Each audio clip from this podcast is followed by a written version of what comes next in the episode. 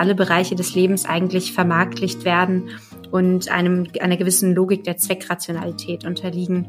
Und dass so eben auch ähm, man sich immer die Frage stellt, lohnt es sich zum Beispiel zu warten?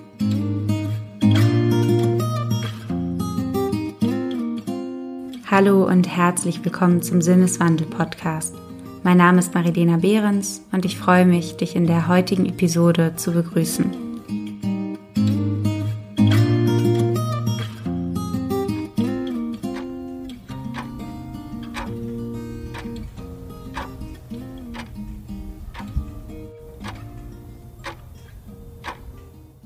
Man sagt, warten sei eine Kunst. Und vielleicht stimmt das sogar in Anbetracht des allgegenwärtigen Sofortismus. Same-Day-Delivery, Fast Food, Instant Message. Wer wartet, so sagt man, vergeude seine wertvolle Zeit. Denn heute gilt vielleicht mehr denn je, Zeit ist Geld. Und nicht sogar vice versa. Wer im Besitz von Geld ist, kann sich auch Zeit und damit freikaufen. Bedeutet Zeit dann nicht im Umkehrschluss auch Macht? Was sagt es uns, wenn Geflüchtete oft jahrelang auf einen Asylantrag warten und zugleich ein Donald Trump, die Queen und NATO auf sich warten lässt. Sicher ist jedoch, kaum einer wartet gerne. Nicht selten werden wir unruhig, starren auf den Zeiger unserer Uhr, der sich quälend langsam über das Ziffernblatt bewegt. Wir spüren oft förmlich, wie die Zeit rinnt, ein luftleeres Vakuum, und wir mittendrin.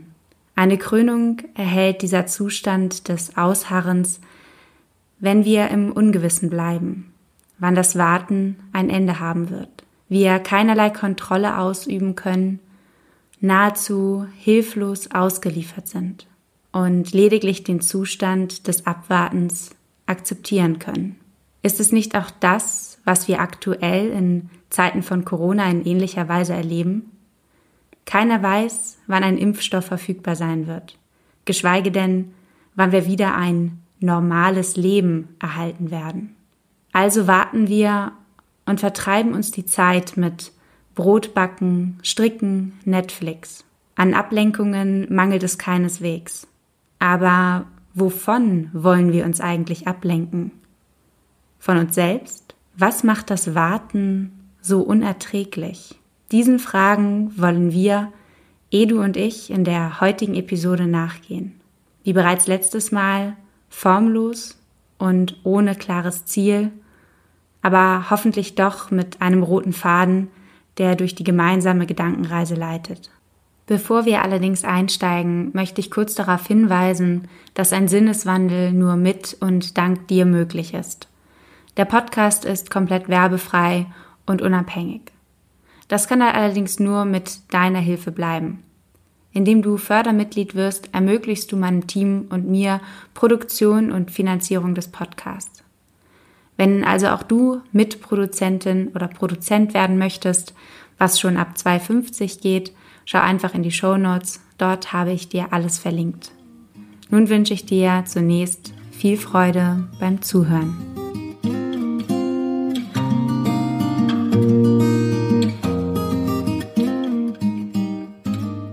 Komm, wir gehen.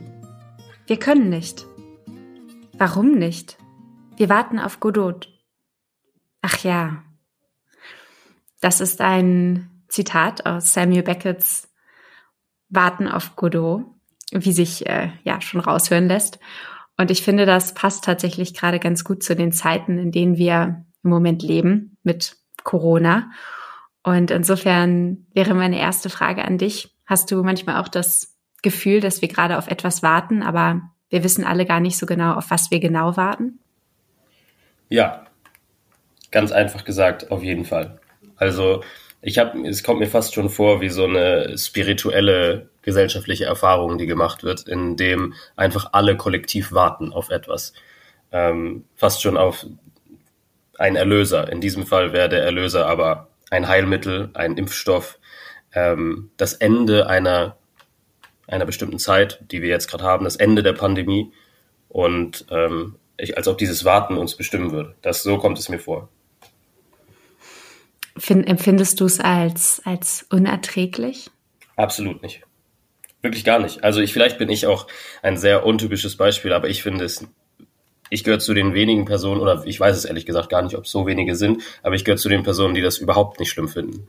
Also ich finde weder die Isolation, die wir durchmachen müssen, schlimm, noch finde ich dieses Warten schlimm. Das heißt, du hast es auch nie als, als unangenehm empfunden bisher? Nein. Also vielleicht äh, nicht zu 100 Prozent nein. Das Einzige, was mich daran irgendwie störte oder immer noch stört, ist diese, die Unflexibilität im Wohnraum. Also wenn sich der Wohnraum mal ändern würde, dann würde es, dann würde es mich überhaupt gar nicht stören. Aber dass immer der gleiche Ort ist, äh, in dem man sich auf, äh, wo man sich aufhält, das stört mich schon ein bisschen, aber äh, grundsätzlich hat es mich nicht gestört, nein. Interessant. Also ich muss sagen, es geht mir ähnlich. Ähm, auch ich empfinde es und da gebe ich dir recht, das mag vielleicht auch an einer durchaus privilegierten Situation, in der wir sind, ähm, liegen. Ich glaube aber, dass es vielen Menschen diese, diese Ungewissheit, dieses wir warten auf etwas, wir wissen nicht genau, auf was wir warten, ob es sozusagen das Leben ist, was wir davor hatten, was wir uns zurückwünschen, eine gewisse Normalität oder eben auch einen Impfstoff, eine Erlösung. Aber keiner weiß genau, wann es eintreten wird, ob es eintreten mhm. wird. Und dieser Kontrollverlust, glaube ich, macht doch sehr vielen Menschen zu schaffen und lässt mich auf jeden Fall darüber nachdenken, ob es normalerweise, also in nicht-Krisensituationen, diesen, diese Kontrolle gibt. Was glaubst du? Das hätte ich als erstes jetzt gefragt, ob ähm, die Leute, die das annehmen oder diesen Kontrollverlust spüren, der Meinung sind, dass sie sonst Kontrolle haben. Also ob sie Kontrolle über ihren Alltag haben. Das fände ich nämlich erstaunlich. Ähm, ich habe nämlich die Erfahrung gemacht, dass wenn dann der Alltag da ist, so wie er vor der Pandemie war, beschweren sich viele Leute über diese, die Gleichförmigkeit des Alltags. Jetzt beschweren sie sich über die Gleichförmigkeit des Wartens. Ähm, da die Kontrolle mit reinzudenken, finde ich relativ problematisch sogar, weil ich bin der Meinung, dass man nicht so viel Kontrolle äh, hat über seinen Alltag, wenn man jeden Tag zum Beispiel zur Arbeit geht. Wo ist das Eigenkontrolle? Also man wird ja dann eher davon kontrolliert und jetzt nicht in einem Orwellischen Sinne oder einem bösartigen Sinne, sondern du musst halt zur Arbeit gehen und wenn nicht, dann musst du dich halt krank schreiben, ähm, wenn du es nicht möchtest. Ich, ich weiß nicht, inwiefern das Selbstkontrolle ist. Also ich würde es jedenfalls in Frage stellen wollen. Vielleicht ist es auch weniger die Kontrolle, die wir tatsächlich haben, sondern eher eine, eine gewisse illusorische Kontrolle, die wir glauben zu haben, die eher in einer gewissen Berechenbarkeit liegt, weil wir glauben zu wissen, was passiert. Also ich stehe ja sozusagen in, in der Gewissheit auf, dass ich ganz normal zur Arbeit gehen werde. Und es kann sein, dass ich überrascht werde, äh, dahingehend, dass mir etwas auf dem Weg passiert das ich nicht kontrollieren kann. Aber grundsätzlich brauche ich ja vielleicht auch diese Gewissheit, dass sich mein Alltag weiter so entwickeln wird, wie ich es eigentlich auch gewohnt bin. Und im Moment ist äh, vielleicht auch bei, bei vielen Menschen so eine Art von Routine Alltag auch wieder eingetreten. Aber nichtsdestotrotz ist er doch für viele Menschen eben sehr anders als vorher und damit eben auch doch unberechenbar, weil vielleicht auch unangenehm im Moment. Also dem würde ich schon zustimmen, ja. Also, ah, wie formuliere ich das? Ich denke, dass man sehr leicht dazu neigt zu sagen, die, das ist dann eine Routine, ist repetitiv. Also wir machen einfach das Gleiche. Aber ich glaube, das stimmt gar nicht. Also ich glaube, die Wahrnehmung davon ist nicht falsch, aber ich würde dafür werben, vielleicht sich zu überlegen, ob in dieser Wiederholung nicht grundlegend immer jeden Tag ein Riesenhaufen von Differenzen vorliegen und diese Differenzen vielleicht doch das Entscheidende sind und nicht die Wiederholung. Also, dass man, klar, du hast ein, eine Routine, einen Alltag, über den du zwar insofern Gewissheit hast, dass du weißt, dass du das machen müsstest, aber wenn man genau darüber nachdenkt, glaube ich nicht, dass auch nur ein Tag sich gleicht oder in irgendeiner Form ähnlich ist. Also klar, er ist ähnlich, ich stehe um 8 Uhr auf, ich gehe um 9 Uhr, aber was dazwischen passiert, wem ich begegne, welche Gespräche ich führe, was ich denke, ist nie das Gleiche. Da bin ich mir sogar fast sicher. Und äh, sich daran aufzuhängen, zu sagen, ja, diese Wiederholung ist das, Entscheidende dabei. Würde ich nicht, dem würde ich nicht zustimmen wollen. Bist du ein Mensch, der eher Routine oder eher Abwechslung glaubt zu brauchen? Also ich weiß, dass ich keine Routine besitze. also insofern. Gar keine? Wenig. Also ich habe tatsächlich, bin ich natürlich gebunden an gewisse Termine. Das ist dann meistens die Universität. Und äh, ja, den Job, den ich ausführe in der Uni, nur der ist auch nicht gleich. Also es gibt da gar, es gibt weder da noch in dem anderen Routine. Ich glaube, Routine ist etwas, was viel länger braucht als nur zum Beispiel vier Monate. Also wenn ich jeden Montag habe ich zum Beispiel ein bestimmtes Seminar, dann, wenn das nur zweimal ausfällt, dann ist diese Routine schon durchbrochen. Ähm, und dann ist es schon wieder ganz anders. Also ich habe definitiv keine festen Zeiten, wo ich zum Beispiel aufstehe. Ich habe keine festen Zeiten, wenn ich ins Bett gehe. Ich habe überhaupt keine festen Zeiten, wann ich ähm, was für die Uni mache ähm, und wie ich das mache. Also ich, ich würde schon sagen, ich habe sehr wenig Routinen. Was sowas angeht, ich natürlich mit, was jetzt, äh, man kann jetzt nicht abstreiten, dass man sich jeden Tag die Zähne putzt, dass man jeden Tag Wasser trinkt oder so. Das will ich gar nicht. Also ich will nicht auf diese grundsätzliche Ebene, der, darüber möchte ich gar nicht sprechen, aber so im, im Alltag würde ich, glaube ich schon, dass da viele Unterschiede sind. Jeden Tag, bei mir jedenfalls. Und ich finde das gut. Ja, ich, ähm, ich kann dir dazu stimmen. Also mir geht das sehr ähnlich. Nichtsdestotrotz glaube ich schon, dass wir insofern eine Routine haben, dass wir davon ausgehen, dass sich unser Leben schon in der Art und Weise weiterentwickeln wird, wie wir es aktuell gewohnt sind. Also ich meine, du gehst ja auch weiter davon aus, dass deine Universität sich fortsetzen wird, dass du weiter an den Projekten arbeitest. Du kannst dir dessen natürlich nie hundertprozentig gewiss sein, aber ähm, das ist vielleicht so das Mindestmaß an, an Routine plus die Grundroutine wie Zähneputzen, die man so beibehält. Hm. Ich würde aber gerne nochmal auf, auf, das, auf das Warten, was ja, worüber wir uns ja heute ein bisschen mehr unterhalten wollen, ja. zurückkommen. Und würde gerne wissen, was du denkst, was Warten eigentlich ist. Also es ist ja nicht nur der Begriff Warten, sondern es ist ja auch etwas, was wir darunter verstehen. Ja, also ich glaube, es gibt eine, ich habe mir ja im Vorfeld ein paar Gedanken gemacht, was und mir selbst die Frage gestellt, was, was glaube ich, was Warten ist. Und ich bin darauf gestoßen, dass ich ungefähr 20, 25 verschiedene Definitionen für das Warten mir in, in den Kopf kommen würden, obwohl Definition ist nicht der richtige Ausdruck, äh, Formen von äh, Warten. Wenn ich zum Beispiel auf, ja, auf ein Paket warte, ist das was völlig anderes, als ob, wenn ich auf die Testergebnisse einer Blutuntersuchung warte. Und was völlig anderes wieder, als wenn ich auf ähm, die Ergebnisse einer Hausarbeit warte. Und dann wieder was ganz anderes, wie wenn ich darauf warte, dass etwas Bestimmtes funktioniert. Also der Begriff, der mir einfällt, wäre zum Beispiel das Buffering. Ähm, das ist ja im Grunde das visualisierte Warten. Man wartet darauf, dass etwas lädt, also dass etwas bereitsteht. Und ich glaube, dass zwischen all diesen verschiedenen Formen des Wartens, dass da das Einzige, was man tut, was gleich ist, ist dieser Begriff, der dazwischen steht. Aber ich, ich habe das Gefühl, dass alle diese Formen unterschiedlich sind. Das eine ist mit Freude verbunden, das andere ist mit Anspannung verbunden, und zwar im positiven wie im negativen Sinne. Ähm, ja, und manches ist mit Geduld und mit Ungeduld verbunden. Also ich warte zum Beispiel darauf, dass wenn ich Sport mache, dass äh, der Sport zu Ende ist, um danach ein positives Gefühl haben, zu haben. Also, verstehst du, was ich meine? Ich, das ist vielleicht ein bisschen kompliziert ausgedrückt, wenn ich das so sage. Aber okay, ich bleibe bei dem Beispiel. Ich mache Sport und danach äh, habe ich Muskelkater, aber ich, ich, ich warte nicht auf diesen Muskelkater. Ich erwarte ihn aber ich warte nicht darauf, dass er kommt. Er, er wird kommen.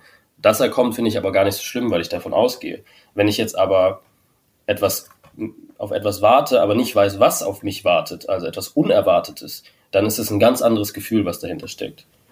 Und äh, deswegen würde ich sagen, es gibt eine ganze Facette von Formen des Wartens, dass wir jeden Tag ausüben, in jeder Form. Wie zum Beispiel allein, wenn ich Netflix anklicke, dann warte ich darauf, dass Netflix sich öffnet. Aber was ist das für ein Warten? Bin ich genervt davon, dass ich jetzt warten muss, dass es sich öffnet oder freue ich mich darüber, dass es sich öffnen wird? Und äh, ich glaube, das ist sehr, sehr, sehr unterschiedlich immer. Das ist in der Tat sehr interessant, weil ich würde dir insofern zustimmen, dass es unterschiedliche Facetten des Wartens gibt, beziehungsweise die Wirkung des Wartens, weil erstmal ist Warten ja grundsätzlich einfach ein meistens erzwungener Aufschub, quasi ein Bruch, der geschieht zwischen unserer Intention, also dem, auf das wir warten, und dem Hier und Jetzt. Also quasi diese, diese Zeit, das Warten steht im Prinzip zwischen dem, was wir uns wünschen oder auch nicht unbedingt wünschen, aber zwischen dem zu erwarten, Erwartenden und uns. Also quasi in der Mitte, ganz zentral. Und das, was diesen, diesem Warten aber immer Mm, immer damit mit dem Warten verbunden ist und diese unterschiedlichen Formen des Wartens miteinander vereint und verbindet, ist meiner Meinung nach das Warten niemals ein Selbstzweck oder sehr, sehr oder ja doch eigentlich niemals ein Selbstzweck ist, sondern Warten in der Art und Weise, wie wir jetzt gerade darüber gesprochen haben, eigentlich immer zielgerichtet ist. Mhm. Oh ja. Oder? Mhm. Aber das ist ein spannender Gedanke. Ich habe mich im Gedanke, ich habe mich gerade gefragt, ähm, weil ich vorher noch nicht darüber nachgedacht habe, ob man Warten des Wartenwillens tun kann. Also wenn man nichts erwartet, also wenn nichts kommen kann, ist es dann noch Warten. Also vielleicht im Sinne von, mir würde jetzt nur eine Sache einfallen, und zwar, obwohl, nee, da erwartet man auch was. Nee, das stimmt nicht. Ich hätte jetzt gerade an so Meditatives gedacht, aber das stimmt nicht, das ist falsch. Genau, weil das wäre für mich ähm, keine Form des Wartens, sondern Meditation oder jede Form der sozusagen Besinnung, des, ähm, der Kontemplation, äh, wo ich mich vielleicht auch mit nichts beschäftige konkret, wäre für mich kein Warten, sondern ein, ein Innehalten im Prinzip. Und auch eben nicht zielgerichtet, zwangsläufig. Ich kann zwar auf meine Gedanken, also meinen Gedanken lauschen, ähm, was da kommt. Und es mag auch sein, dass ich erwarte, dass dort Gedanken entstehen. Aber ich warte ja nicht explizit darauf, dass die Gedanken kommen, sondern lasse mich sozusagen auf diesen Prozess ein, ohne konkret auf etwas zu warten, außer vielleicht auf den Verlauf der Zeit. Wäre das ein, ein Unterschied, wenn ich, wenn ich das fragen darf, also eine Frage zurückgeben kann, wäre es ein Unterschied, wenn du jetzt sagst, dass man nicht auf Gedanken wartet wenn man jetzt aber zum Beispiel in die buddhistische Philosophie geht, dann werden sie genau das ja sagen. Also, dass sie durch Meditation zu ganz bestimmten Gedanken kommen wollen. Also, dass sie, klar, es kommen innerhalb des, des Prozesses der Erleuchtung, innerhalb eines, einer buddhistischen Praxis, kommen natürlich unvorhergesehene Gedanken. Aber man möchte ja einen bestimmten Zustand erreichen. Wäre das dann doch zielgerichtet? Also wäre das ein zielgerichtetes Warten tatsächlich doch? Obwohl man mit sich selbst beschäftigt ist. Ja, könnte. Ich weiß nicht, ob ich es als Warten definieren würde, sondern dann ist es ja einfach grundsätzlich vielleicht auch einfach eine Tätigkeit. Sonst könntest du ja jede Tätigkeit als Warten bezeichnen. Also dann wäre ja auch ähm, das, äh, das dein Studium oder unser Studium ein, ein Warten darauf, dass wir bestimmte ähm, Prozesse abschließen, also dass wir unseren Abschluss abschließen ähm, oder erlangen und bestimmte Hausarbeiten schreiben und das wäre dann ja auch ein Warten ähm, auf ein bestimmtes Ergebnis, das eintritt. Insofern würde ich, glaube ich, das nicht als Warten bezeichnen, sondern als eine, eine Tätigkeit an sich, die vielleicht auch ein Warten mit einschließt. Ja, ja. Doch, damit bin ich, damit bin ich einverstanden. Ja. Und was jetzt ja auch noch vielleicht ganz interessant ist, ist, ähm, weil wir da eben schon drüber gesprochen haben, ist welche Rolle die Zeit eigentlich beim Warten spielt. Also mh, hm, ohne Zeit wäre das Warten ja gar nicht denkbar, glaube ich, oder? Hm. Vermutlich nicht. Also ich weiß nicht, ob es vor der Konzeption der Zeit ein Warten gab. Das kann ich jetzt nicht beurteilen. Ich weiß jetzt nicht, ob in vorzivilisatorischen Zeiten wenn jemand auf die Rückkehr eines Jägers gewartet hat, aber nie den, die, die Struktur von Zeit erfunden hatte, also es gab sie einfach noch nicht, ob er dann gewartet hat. Na, eigentlich ja schon. Ähm, aber er wusste nicht, dass es dauert. Also das ist für mich ganz schwierig zu greifen, ähm, zu, immer zu sagen, ja, das Warten ist mit Zeit verbunden, wenn es ein Warten vor der Zeit hätte geben können. Das ist auch interessant. Also der Jäger, wenn ich mir jetzt vorstelle, in der, in der Steinzeit, mh, hm, wobei man, glaube ich, gar nicht so weit äh, zurückgehen muss, weil so die wirklich, die richtige Zeitzeit, so wie wir sie heute kennen, die wurde ja im Prinzip Ende des 19. Jahrhunderts eigentlich erst mit der, mit der ähm, Eisenbahn und den Fahrplänen, die dort entstanden sind, äh, hat sich eigentlich erst durchgesetzt und dann eben mit der Industrialisierung, der ganzen Taktung ähm, nichtsdestotrotz würde ich dir, glaube ich, sogar zustimmen, dass die Menschen schon aufeinander gewartet haben, vielleicht, oder auf etwas vielleicht auch gewartet haben, ähm, aber es eben noch nicht so greifbar war wie heute, wenn wir ja sogar, wenn wir an der Bahn stehen und dort uns angezeigt wird, in drei Minuten kommt die Bahn, an einigen Ampeln sieht man jetzt an der Ampelschaltung, äh, läuft die Zeit ab. Wir haben Trackings überall. Auf Ämtern zieht man eine Nummer, um die Wartezeit zu überbrücken. Bei WhatsApp äh, haben wir diese Häkchen, die uns anzeigen, ob jemand unsere Nachricht gelesen hat. Also eigentlich, also heute haben wir eine ganz extreme Verzeitlichung, vor allem auch im Hinblick dessen, dass wir versuchen, das Warten so erträglich wie möglich zu machen beziehungsweise es greifbar zu machen. Und ähm, ich frage mich, ob das etwas auch mit dieser, wieder diesem Kontrollbedürfnis zu tun hat. Also wenn ich weiß, dass ich noch eine bestimmte Wartezeit habe, die hoffentlich nicht allzu lang ist, also anders als wenn ich jetzt bei Telekom anrufe und ein Problem habe und dort im Zweifelsfall fünf Stunden am Telefon hänge, dann kann das sehr frustrierend sein. Aber ähm, wenn ich weiß, dass ich nur noch zwei Minuten auf die Bahn warten muss, dann beruhigt mich das ja vielleicht auch ein wenig, oder? Ja, schon. Ich glaube aber, dass ähm, du hattest gerade davon gesprochen, Zeit erträglich zu machen. Ähm, am Anfang hast du das Zitat aus äh, Warten auf Godot gebracht und da will ich kurz drauf eingehen, weil Beckett nämlich sagen würde, ähm, dass diese Zeit vertreiben, Zeit erträglicher machen, nur eine Ausflucht ist dem Denken auszuweichen, also der Verarbeitung über etwas auszuweichen. Ähm, und für mich stellt sich gerade die Frage, war denn ein Mensch, bevor er die Zeit, wie sie im 19. Jahrhundert erfunden wurde, weil natürlich gab es eine, eine Wahrnehmung von einer Zeitlichkeit, in dem man sagt, okay, wir gehen jagen und wir kommen in drei Monaten zurück, ähm, dann ist das natürlich trotzdem eine Vorstellung von etwas. Ähm, ob das Warten unangenehmer war, als man noch nicht wusste, wie lange es dauern wird. Glaube ich nämlich nicht. Also kann ich mir eigentlich nicht vorstellen. Ähm, nur, dass man jetzt einfach die, dieses Bedürfnis hat nach Klarheit über etwas, da würde ich dir auf jeden Fall recht geben, dass es, äh, dass das heute völlig durchstrukturiert ist, dass wir immer wissen, okay, bei E-Mail-Portalen, die E-Mail ist um genau auf die Sekunde, wann sie rausgegangen ist. Ähm, bis dann und dann soll sie eingehen und dann werde ich was zurückerhalten. Das weiß ich und das äh, beruhigt mich einfach. Aber ich würde, glaube ich, ich glaube, Beckett's Punkt in Warten auf Godot ist ganz wesentlich, dass man mit dem Vertreib von Zeit, also dadurch, dass man sich während des Wartens mit irgendwelchen Dingen beschäftigt, dass man damit nur etwas ausweicht. Da würde ich, glaube ich, drauf eingehen wollen. Und meine Frage war denn, wäre denn, warum müssen wir uns denn beschäftigen, wenn wir warten? Äh, was, äh, hindert uns denn daran, uns nur mit etwas zu beschäftigen, wie dem Denken selbst? Auf den Punkt möchte ich auch unbedingt eingehen, inwiefern quasi die, die Ablenkung beziehungsweise die Beschäftigung eine, vielleicht ein, ein Eskapismus, eine Flucht sein könnte vor, vor uns selbst oder etwas.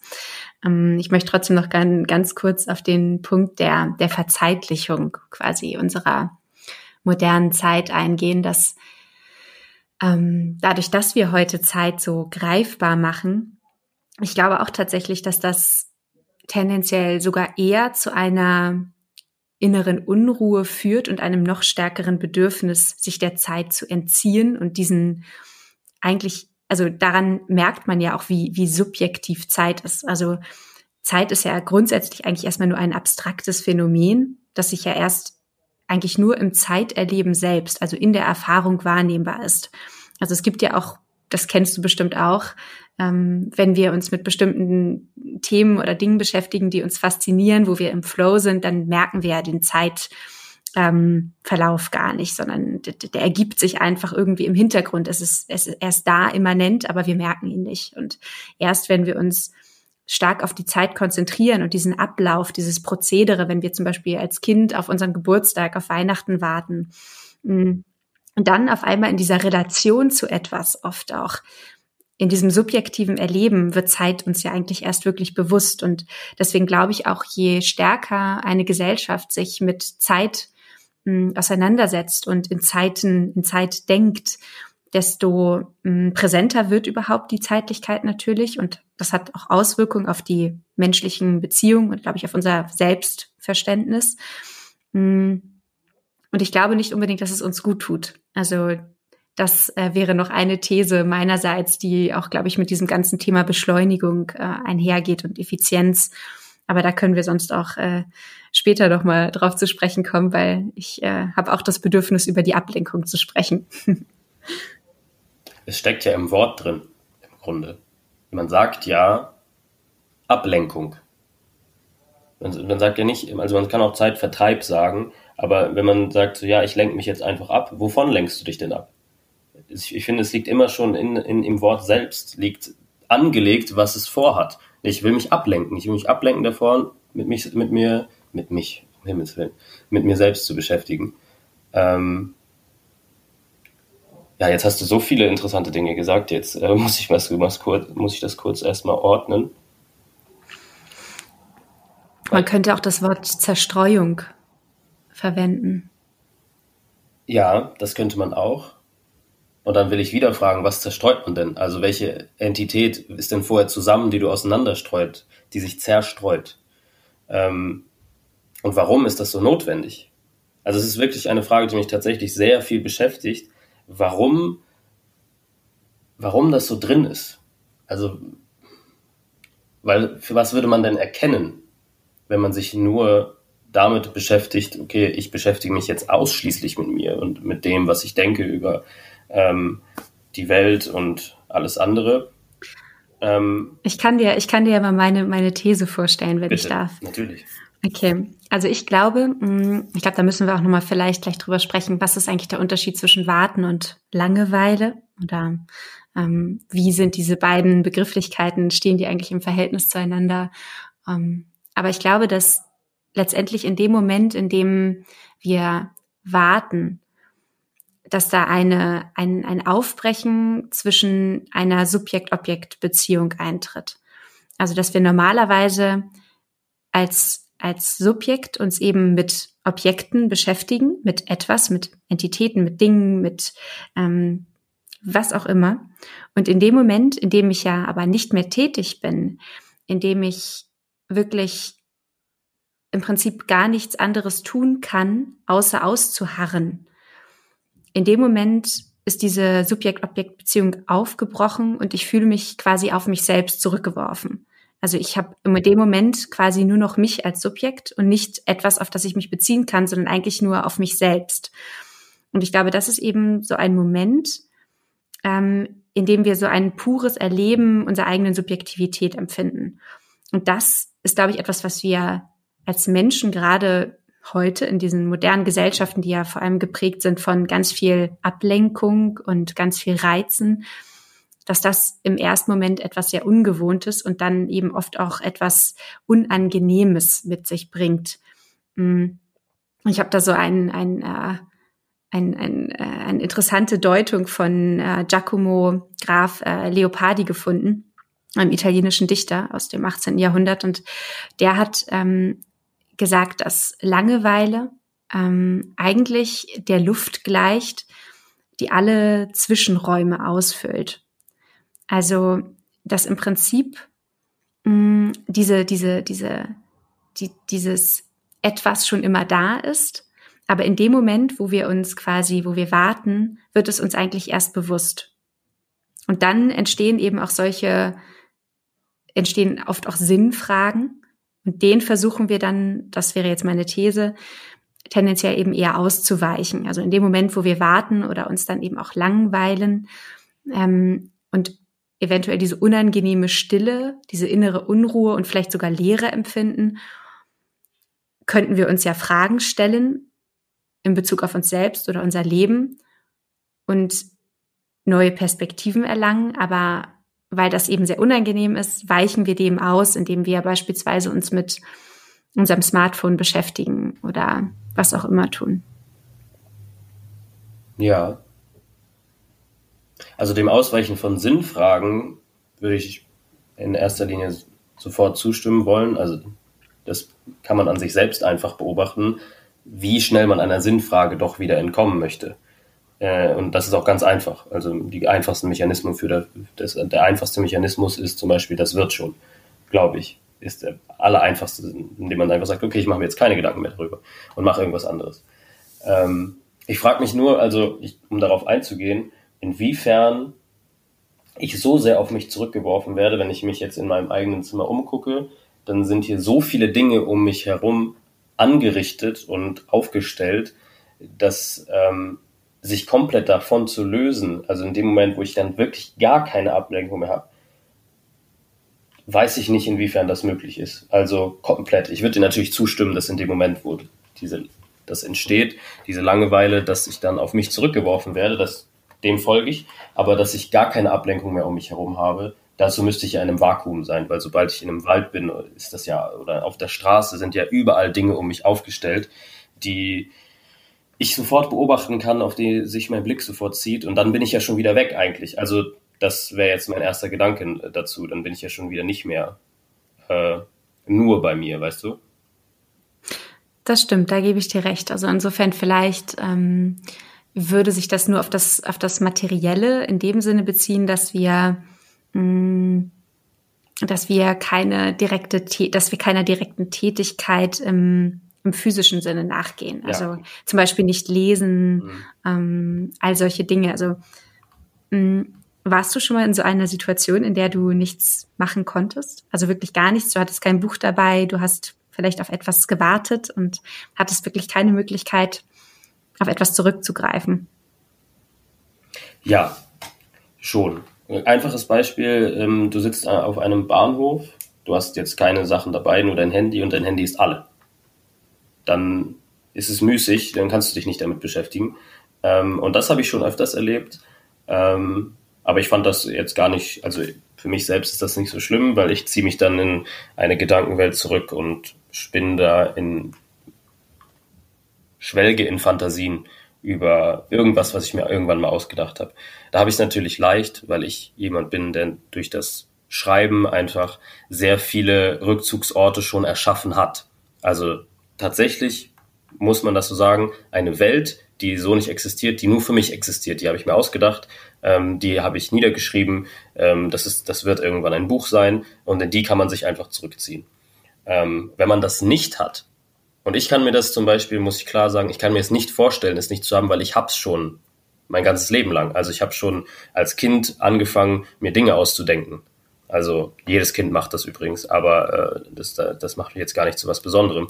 Ähm, aber ich habe das nie verlernt, mich dahin zurückzuziehen. Beziehungsweise ich habe sogar gelernt, das noch besser zu machen, als ich das als Kind hatte. Und insofern würde ich nicht sagen, dass ich jeden Moment hatte, wo ich mich mit nichts beschäftigen konnte, weil das habe ich immer.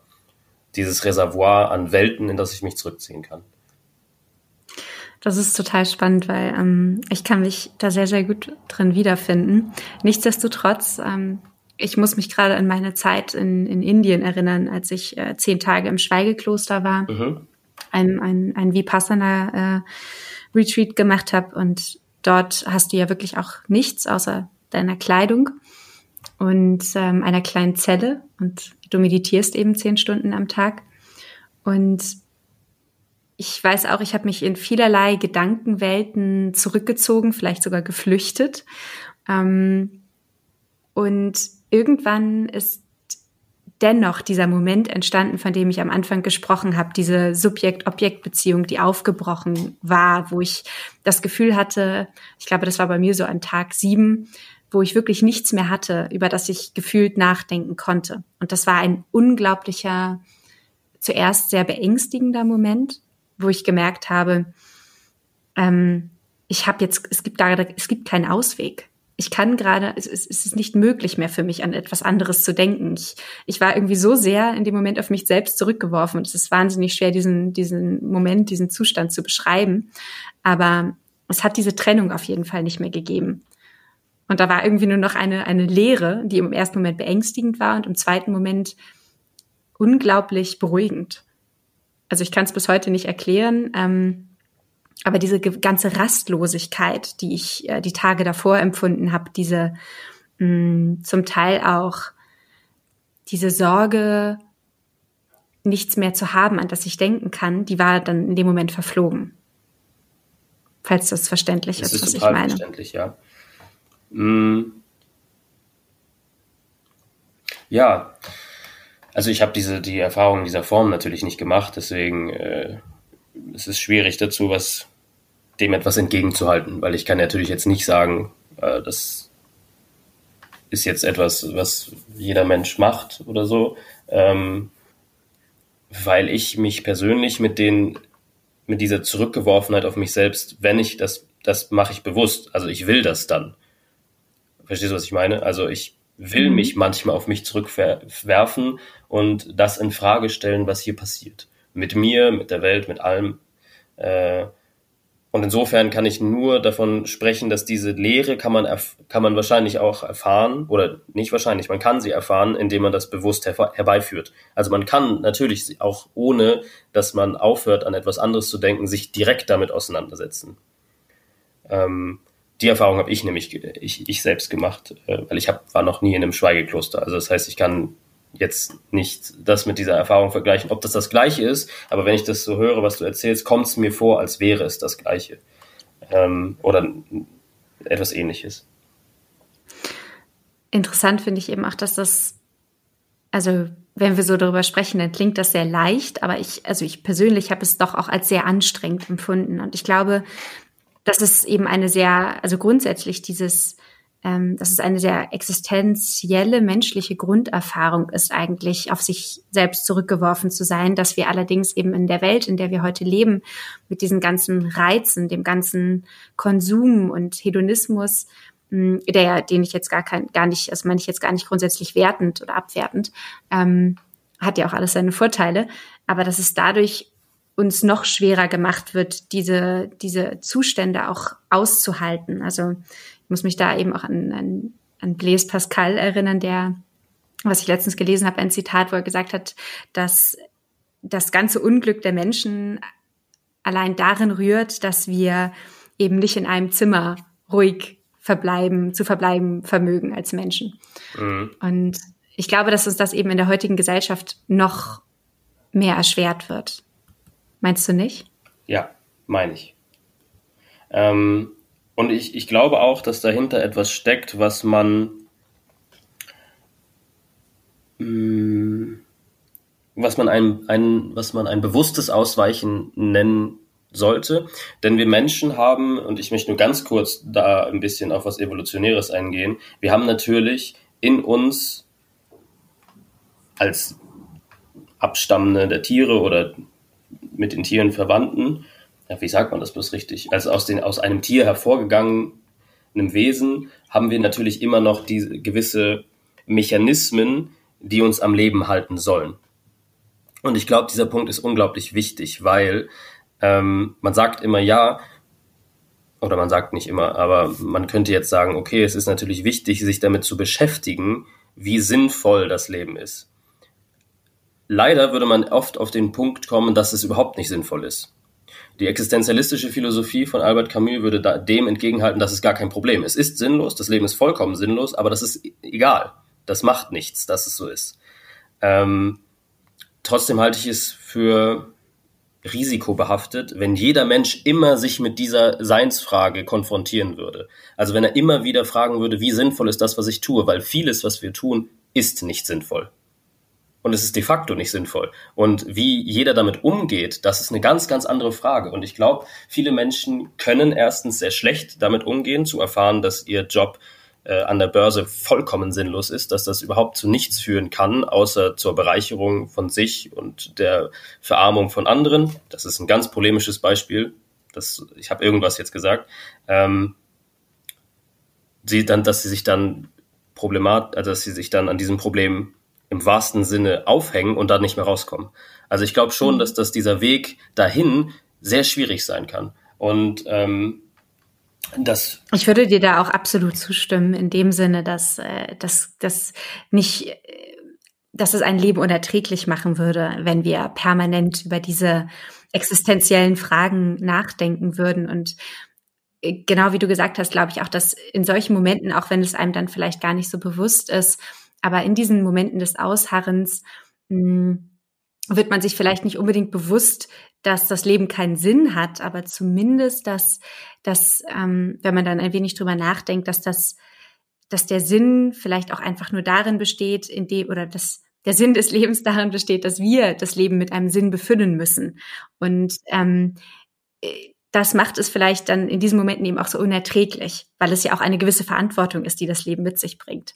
Und es ist angenehmer, sich ähm, mit bestimmten Beschäftigungen ähm, seine Zeit zu vertreiben. Und ich glaube, auch das ist wiederum ein, ein absolut menschliches Grundbedürfnis, tätig zu sein, ähm, weil das ja das Leben irgendwie auch zum Leben macht. Also wenn wir komplett passiv uns in eine Höhle absetzen, dann könnte man das vielleicht sogar gar nicht mehr als richtiges Leben, sondern eher als dahinvegetieren bezeichnen, sondern wir ähm, und das menschliche Dasein besteht ja vor allem gerade darin, dass wir uns ähm, ähm, mit etwas beschäftigen und dadurch ein, ein, ja, unser Leben eigentlich erst konstituieren, vor allem im Miteinander. Ja. Vielleicht liegt, um den Bogen zum Warten zu kriegen, und das wäre jetzt nur eine ganz spontane These, ich habe die jetzt nicht tief, tiefergehend durchdacht, aber vielleicht liegt eine Problematik des Wartens in der Frage nach Verantwortung. Ähm, denn wenn wir uns nicht ablenken können, ob das jetzt Netflix ist, ob das unser Handy ist oder ob das sonst irgendwas ist, dann müssen wir Verantwortung übernehmen. Wir sind gezwungen, Verantwortung zu übernehmen. Nur für diesen Moment.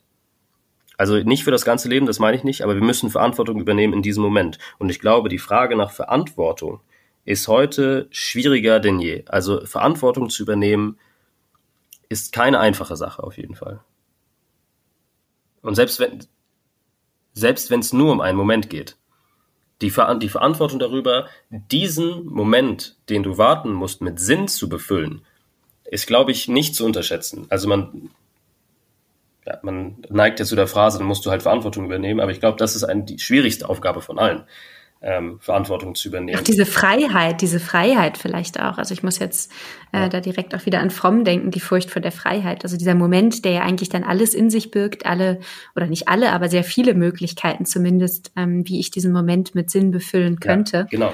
Und insofern ähm, ist es natürlich einfacher, sich einer gewissen mh, hm, Passivität hinzugeben in dem, also ich meine, natürlich ist auch das, das Handy ähm, eine Tätigkeit, aber eben weniger strukturbildend, also eher etwas, es ist ja etwas Vorgegebenes, dem ich mich widme. Und eigene Gedanken, würde ich sagen, sind ja eher kreativ. Ja. Mhm.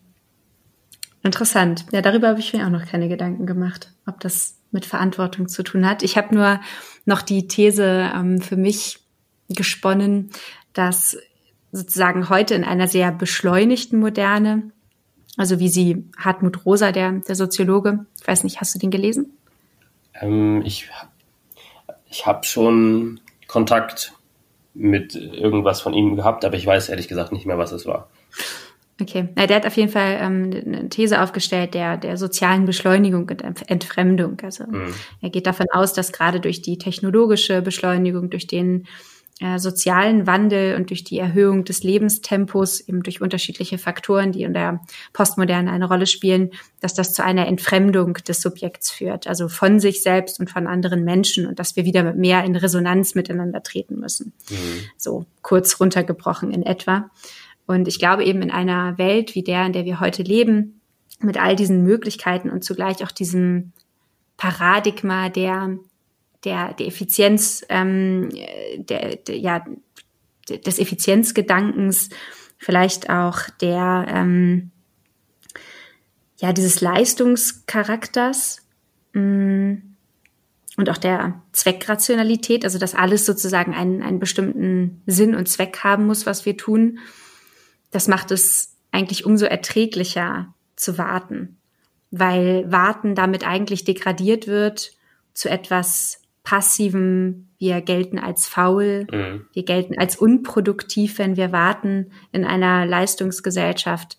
Und wenn man sich mal anschaut, dann ist ja, wird auch immer sehr schnell deutlich, Menschen mit Macht, Menschen mit Geld, die warten nicht, die lassen höchstens auf sich warten. Also Donald Trump zum Beispiel, den wirst du mit Sicherheit nicht gerne warten sehen, oder beziehungsweise er wird sich nicht gerne warten sehen, so rum, sondern der lässt auch gerne mal die Queen warten. Oder ähm, ja, ich, ich glaube, das hat auch dann nochmal was mit Autorität zu tun, ja. in dem Fall.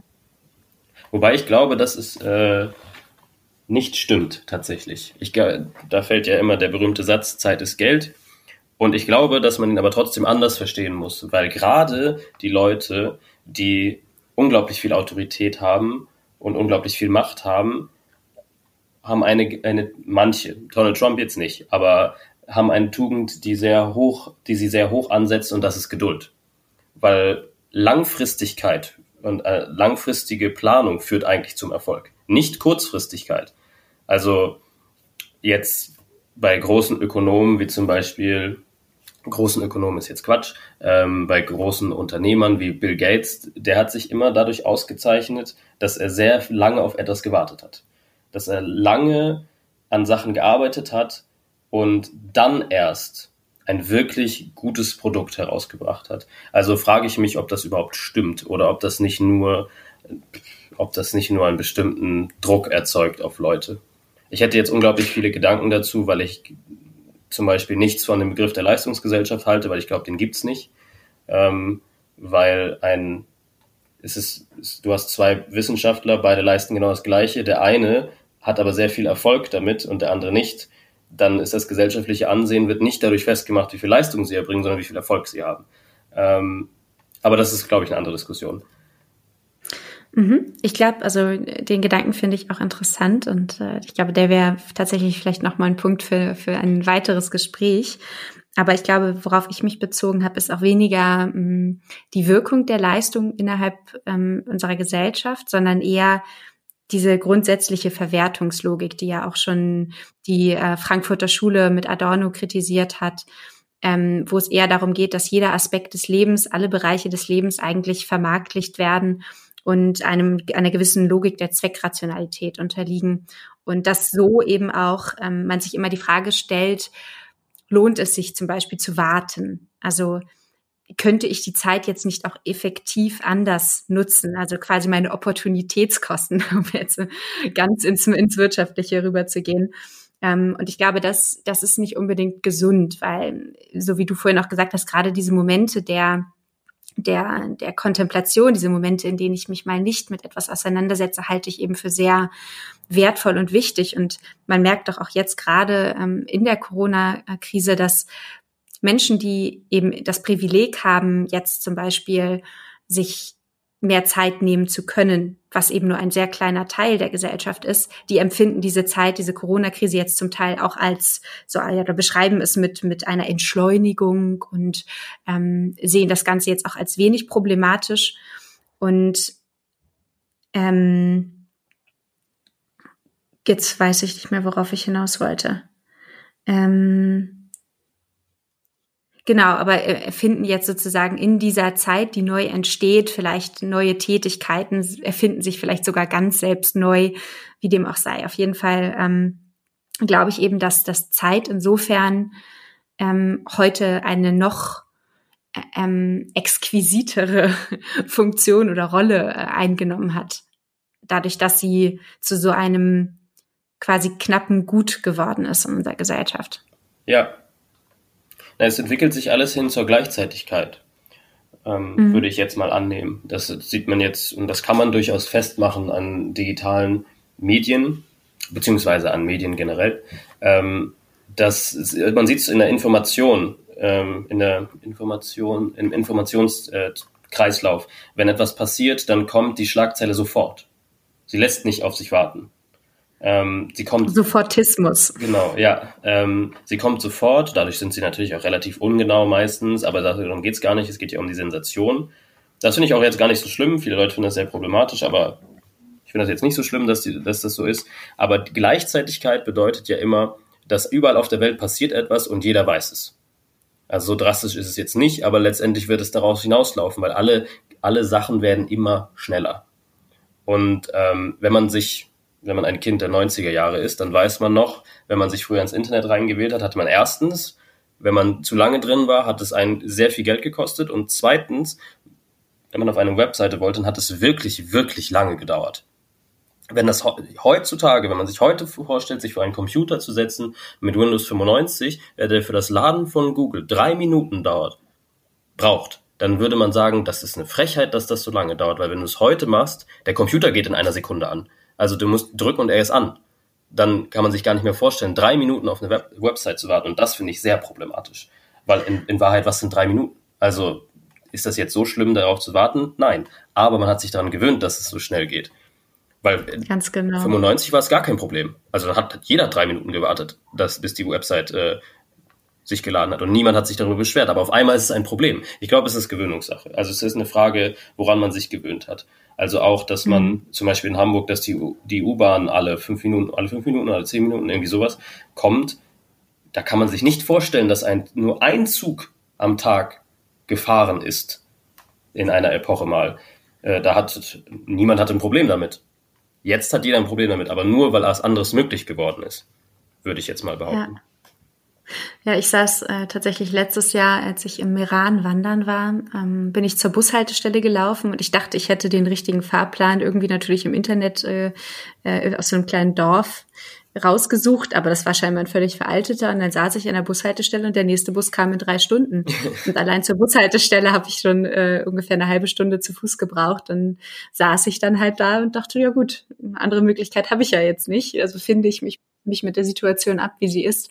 Aber ich glaube, der Punkt, den du da eben angesprochen hast, dass wir es gewohnt sind, ähm, dass wir auf nichts mehr warten müssen, was man ja auch daran sieht, dass solche Konzepte wie Same-Day-Delivery, Instant Message, Power Nap, Speed Dating, Fast Food, was nicht alles, ähm, dass, dass sowas einfach äh, mittlerweile immer mehr zunimmt. Und ich glaube auch nicht, dass tatsächlich ein, dass wir eine Rekursion des Wartens irgendwie nochmal äh, hervorbringen können. Also dass, dass, dass wir da zurück in der Zeit können sondern ähm, ich glaube, dass wir, dass wir einen, einen angemessenen, gesunden Umgang äh, damit finden müssen, weil was man ja auch merkt, ist, dass ich weiß überhaupt nicht, ob diese These stimmt. Das ist auch immer, finde ich, etwas polemisch, wenn, wenn dann irgendwie auf die digitalen Medien dann geschimpft wird, dass irgendwie jetzt alles mit, äh, mit äh, alles in Burnout und Stress endet. Aber ich glaube schon, dass, dass diese, diese Gleichzeitigkeit, wie du es eben genannt hast, das ganze Multitasking, diese ganzen Möglichkeiten, die uns jederzeit offen stehen, dass die uns als Individuen überfordern. Und insofern merkt man ja auch, dass, dass immer mehr diese solche Trends wie Achtsamkeit und Meditation, die auch zum Teil meiner Meinung, meiner Meinung nach irgendwie eher eine Verlängerung dieses ganzen ähm, Effizienzparadigmas sind. Aber dennoch merkt man ja, dass da ein, ein Wunsch nach nach Besinnung, nach mehr Ruhe, nach Ausgleich da ist. Ja, das stimmt. Und ich bin, ich gehöre jetzt zu den Leuten, die das gerade diese, es gibt wunderbare Artikel äh, über Yoga in der Logik äh, kapitalistischer Akkumulation, genauso wie auch Meditation. Ähm, ich bin einer der, der Leute, die sagen, genau das entspricht eigentlich nur der Logik der Verwertung, dass man nämlich Du hast ein Großraumbüro und wenn du einen Kicker dahin stellst und die Leute können sich beschäftigen, werden sie glücklicher sein beim Arbeiten. Und das nennt man dann produktive Disziplin. Ähm, dass sie einfach produktiver werden, dadurch, dass sie erholter sind. Ähm, klar, es stimmt, es gibt den Wunsch auch danach, aber es, es ist nun mal so, dass das auch ganz klar innerhalb einer Verwertungslogik steht, nämlich ein erholter, durchmeditierter Mitarbeiter wird definitiv effektiver sein. Definitiv. Das äh, lässt sich, wurde auch schon bewiesen. Und da drin liegt eine ganz, ganz schwierige Sache, denn man hat erlaubt damit, dass sich die Logik der Effizienz in den Moment der absoluten Besinnlichkeit und Ruhe eingeschlichen hat. Und das finde ich zutiefst bedenklich, weil man natürlich, natürlich tut man damit was Gutes, das ist ja gar keine Frage. Ähm, aber aus welchem Grund das getan wird oder aus welchem Grund es angestrebt wird, den gilt es, glaube ich, zu hinterfragen und zu kritisieren. Ja, die Intention dahinter. Also wenn man sich anschaut, dass äh, Google irgendwie mit Search Inside Yourself ein Programm macht, dann mag das auf den ersten Blick total wohlwollend den Mitarbeitern gegenüber wirken. Aber auf dem zweiten Blick, wenn man sich dann mal doch ein wenig Gedanken darüber macht, wird einem relativ schnell deutlich, naja, mag ja sein, dass ihnen vielleicht doch auch die Gesundheit der Individuen nicht ganz egal ist, aber es geht dennoch insgesamt ist das kein, kein altruistischer ähm, Gedanke, den sie da pflegen, sondern es ist letztendlich, äh, dient das der äh, ja, dem, dem Kapital, es dient äh, der, der Akkumulation von Kapital im Unternehmen. Und das ist das, worauf alles letztendlich hinausläuft. Und ähm, wenn das jetzt sozusagen schon sogar diese Verwertungslogik in den Bereich des Wartens eingedrungen ist, der oder vielleicht nicht des Wartens, aber der, wie du gesagt hast, der Besinnung, dieses ganz, was eigentlich, was, das ist ja das Privateste überhaupt, oder? Also ich würde das immer als das, den einen der privatesten Momente ähm, bezeichnen, wenn ich quasi bei mir bin und ähm, ja, wenn diese, diese Logik des, ich muss jetzt mich entspannen, ich muss jetzt meditieren, das schon dort angekommen ist, dann, dann sollten wir tatsächlich uns bemühen, da Bewusstsein drauf zu lenken. Ja. Also was ich, ich zum Beispiel, und ich will niemanden damit angreifen, aber was ich sehr erschreckend finde, ist, wenn man auf einer Social Media Plattform teilt, wie lange man meditiert hat oder wie lange man gelaufen ist. So, äh, äh, zunächst mal natürlich die Frage, wen das interessieren soll. Aber das zweite ist viel entscheidender. Warum hast du das Bedürfnis zu teilen, dass du sieben Kilometer gelaufen bist, indem man halt diese Strecke da abfotografiert und das dann teilt? Was soll das? Also hast du das nicht gemacht äh, für dich, damit du einfach Sport gemacht hast, oder hast du das gemacht, um zu beweisen, dass du eine Leistung erbracht hast? Und das, das, finde ich, also damit, das verschlägt mir die Sprache, ehrlich gesagt. Und dann steht, hat heute 4000 Minuten, das ist viel zu viel, glaube ich, so viel kann man gar nicht, äh, 400 Minuten meditiert. Schön, das ist ja gut, aber warum zum Teufel teilst du das? Also was soll das? Ich, das kann natürlich jeder machen, wie er das möchte und ist auch in Ordnung, aber ich frage mich dann, ob die Intention dahinter die richtige ist. Ähm, hm. Und äh, ich glaube, das ist ja. Nee, bitte. Ich wollte nur sagen, ich glaube, das ist ähm, auch nochmal ein starker Ausdruck unserer, also einerseits hat das, glaube ich, was vor allem mit, mit dem Bedürfnis nach, nach Anerkennung im Außen zu tun. Natürlich, es könnte ja. sein, dass diese, diese Menschen vor allem auch dadurch eine gewisse Motivation schöpfen, wo ich allerdings dann auch wieder fraglich finde, ob sie diese nicht aus sich heraus auch schöpfen können, wenn sie es nicht teilen würden. Ähm, aber ich glaube auch, dass dass wir sehr stark heute sowieso ja dazu neigen, alles zu tracken. Also ob das jetzt irgendwie unser Blutdruck ist, ob das ähm, unser Kalorienhaushalt ist. Ähm, wir tracken ja mittlerweile alles. Und die Frage ist ja auch immer, was machen wir damit? Was ist, wozu dient diese ganze Verwertungslogik? Also was machen wir mit diesen ganzen Daten? Ähm, wo finden die Eingang und wie werden die dann wiederum weiterverarbeitet? Was, was hat das für einen Sinn und Zweck? Ja, und ich hab, hab da, Muss man alles wissen? Nein, absolut nicht. Und es, es hilft, glaube ich, auch niemandem weiter. Ähm, ich wollte auf eine Sache noch kommen, aber vorher sage ich noch was anderes. Ähm, ich merke das, und das hat ja gar nichts damit zu tun, ob Leute jetzt be besonders umsichtig sind oder nicht. Selbst meine eigenen Freunde um mich herum sagen so, ja, ich bin zufrieden mit heute, ich bin 10.000 Schritte gegangen. Und dann frage ich sie auch so, und, und? Also, und dann? Was bringt das? Also erstmal ist die Zahl total bei den Haaren herbeigezogen, weil warum sollte man, also es ist ja Quatsch, es ist, es ist einfach Quatsch. Ähm, das 10.000 Schritte und dann, äh, was dann? Also Leute, die ein Problem mit dem Knorpel haben, denen wird es danach nicht besser gehen, will ich nur erwähnt haben. Aber ähm, worauf ich eigentlich äh, kommen wollte, ist ähm, das Private. Das hattest du nämlich gesagt. Ähm, und das finde ich daran das Problematische. Ich gebe dir total recht, aber das Privateste, was man mit einer Meditation verbindet, wird, wird nach außen gestülpt. Und das, finde ich, glaube ich, ist das Problematische daran. Dieses, dieses, das Ausleben des Privaten im Öffentlichen. Ähm, das finde ich, glaube ich, äh, zutiefst komisch. Aber ich wollte noch auf eine Sache eingehen. Und zwar, in Godot ist es ja so, dass die Quintessenz, glaube ich, oder jedenfalls mein Verständnis davon, ist, dass die, die ganzen Ablenkungen sorgen dafür, dass sich die Menschen mit nämlich in der Nachkriegszeit, mit den Schrecken des Krieges nicht befassen, sie jedenfalls nicht durchdenken. Und auf uns, um es auf heut, die heutige Zeit zu übertragen, wir haben die Corona-Pandemie und es wird unglaublich viel darüber diskutiert, was wir tun, wenn sie zu Ende ist. Es wird viel zu wenig, und das ist meine Wahrnehmung, darüber diskutiert, wie es dazu kommen konnte und was wir falsch gemacht haben. Also dieser Punkt ist so wenig präsent, nur dass wir darüber reden, dass das, was danach alles wird, aber das ist gar nicht die Frage, was danach sein wird. Die Frage ist, wie konnte es dazu kommen? Nicht, nicht der Virus, nicht der Virus, sondern dass wir ein, ein Wirtschaftssystem aufgebaut haben, dass wir ein Gesundheitssystem aufgebaut haben, das durch etwas wie ein Virus Probleme bekommt. Jetzt in Deutschland gar nicht unbedingt, aber dass wir da angekommen sind, wo wir sind, und das ist die Frage, die Beckett nämlich stellt äh, in äh, Warten auf Godot, warum weichen wir dem aus? Wir lenken uns die ganze Zeit ab, aber wir stellen uns nicht die Frage, ob der Weg bis hierhin der richtige war.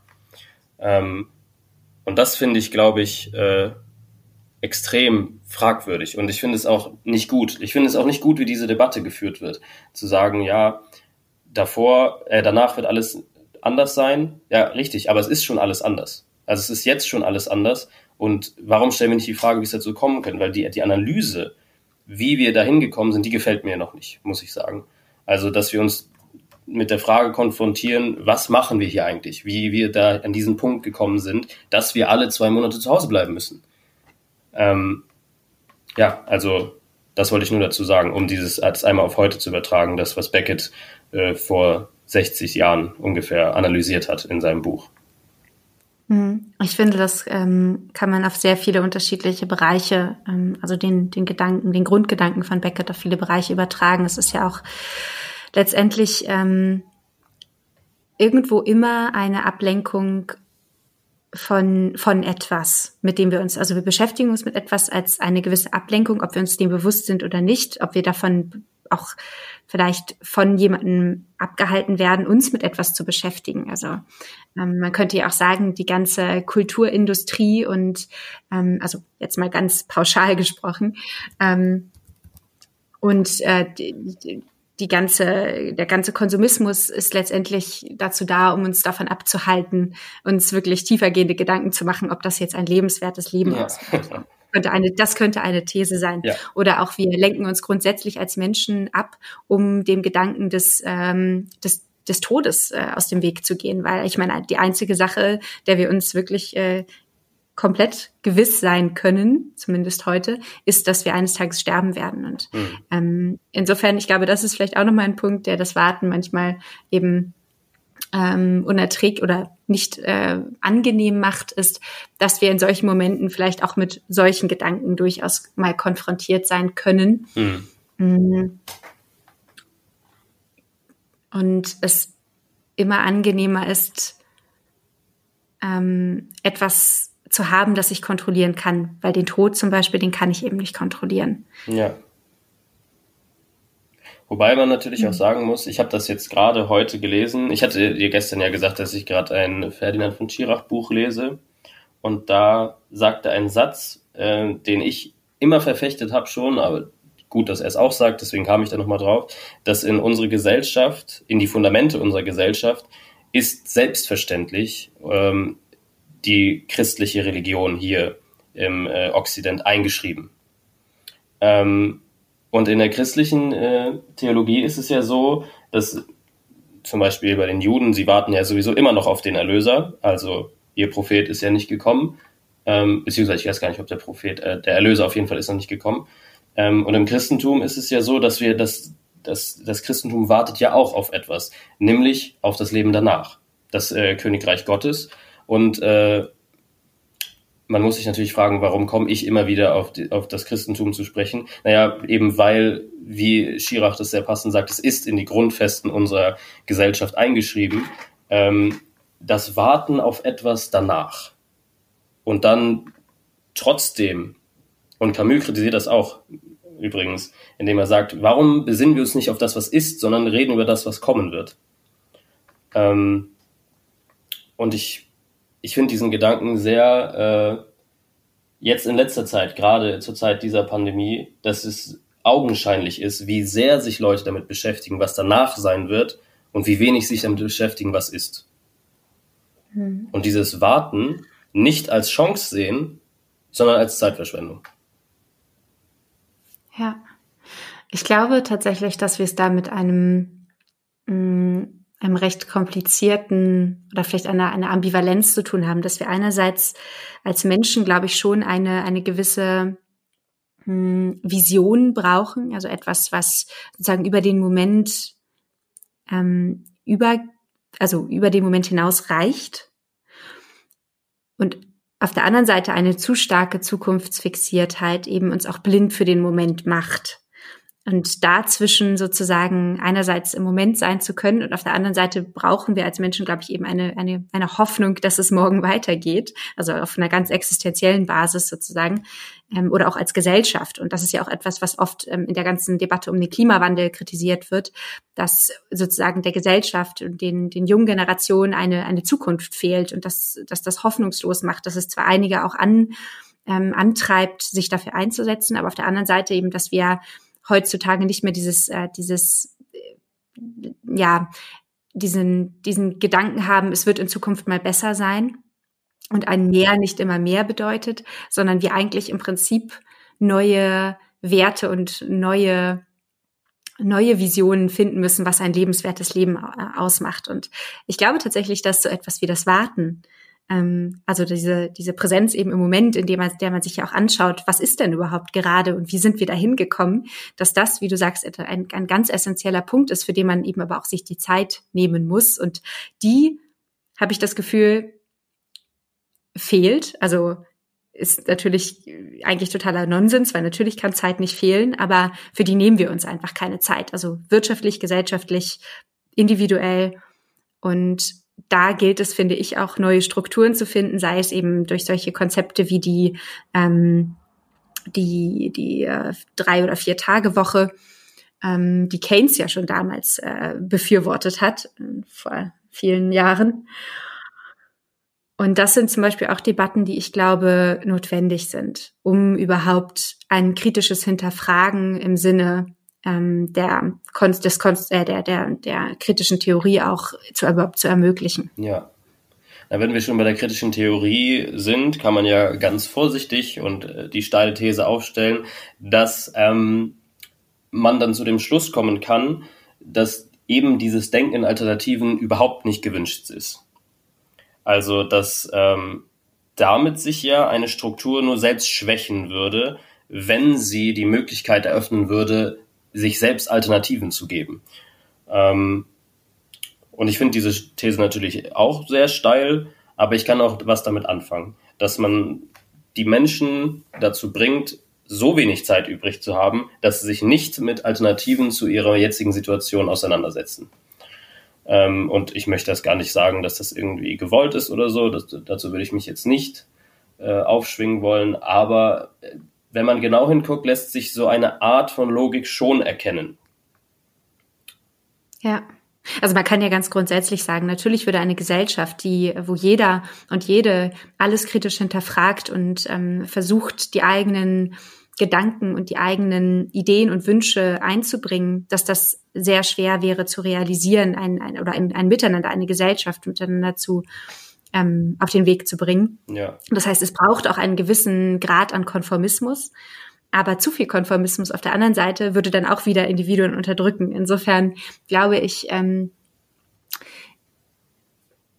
also gehe ich, gehe ich, gehe ich da mit dir, dass, dass es wichtig ist, diese, die Möglichkeit zu geben, etwas kritisch zu hinterfragen und das nicht bewusst zu unterdrücken. Ja. Und auf der anderen Seite brauchen wir eben auch immer einen, einen gewissen, eine gewisse Überschneidung, ja. um überhaupt zu funktionieren. Also ich, ich will noch einmal kurz werben für die Zeit, die man sich nehmen kann, wenn man nämlich einmal in die Geschichte guckt und den Unterschied festmachen will zwischen den nordischen Zivilisationen wie den Germanen, den ähm, Pikten und den Goten und so zu den Römern und den Griechen. Was unterscheidet diese Zivilisation wirklich? Ne? Dass die einen den Überlebensdruck die ganze Zeit hatten im Norden, weil es halt kalt ist und weil wenn sie nicht jagen und essen, sterben. Das heißt, sie ununterbrochen in diesem Kreislauf feststecken, während die Römer und Griechen durch ihr gemäßigtes Klima und dadurch, dass die Früchte an den Bäumen wuchsen, ähm, eine Sache viel, viel mehr hatten und das ist Zeit. Und ähm, letztendlich, wenn man sich die zivilisatorischen Errungenschaften der Antike anguckt, schlägt sich das nieder. Ob das jetzt bei den Ägyptern die Pyramiden sind, äh, in Mesopotamien, Babylon, bei den Griechen die Polis, die daraus hervorgegangen ist, aus Zeit, weil sie Zeit hatten, Sokrates, Aristoteles, Platon, Zeit hatten, über Dinge nachzudenken. Während die Germanen und äh, Goten etc. immer in diesem Überlebensdruck feststeckten ähm, und deswegen nicht diese zivilisatorische Größe, und ich meine damit jetzt Sachen wie Politik, Philosophie, Architektur, ähm, hervorzubringen. Warum nicht? Weil sie dafür nicht die Zeit hatten. Hm. Das ist doch vielleicht ein, ein interessanter abschließender Gedanke, der zum Weitersinnieren anregt, zumindest bei mir, definitiv. Danke dir. Ja, sehr gerne. Danke dir.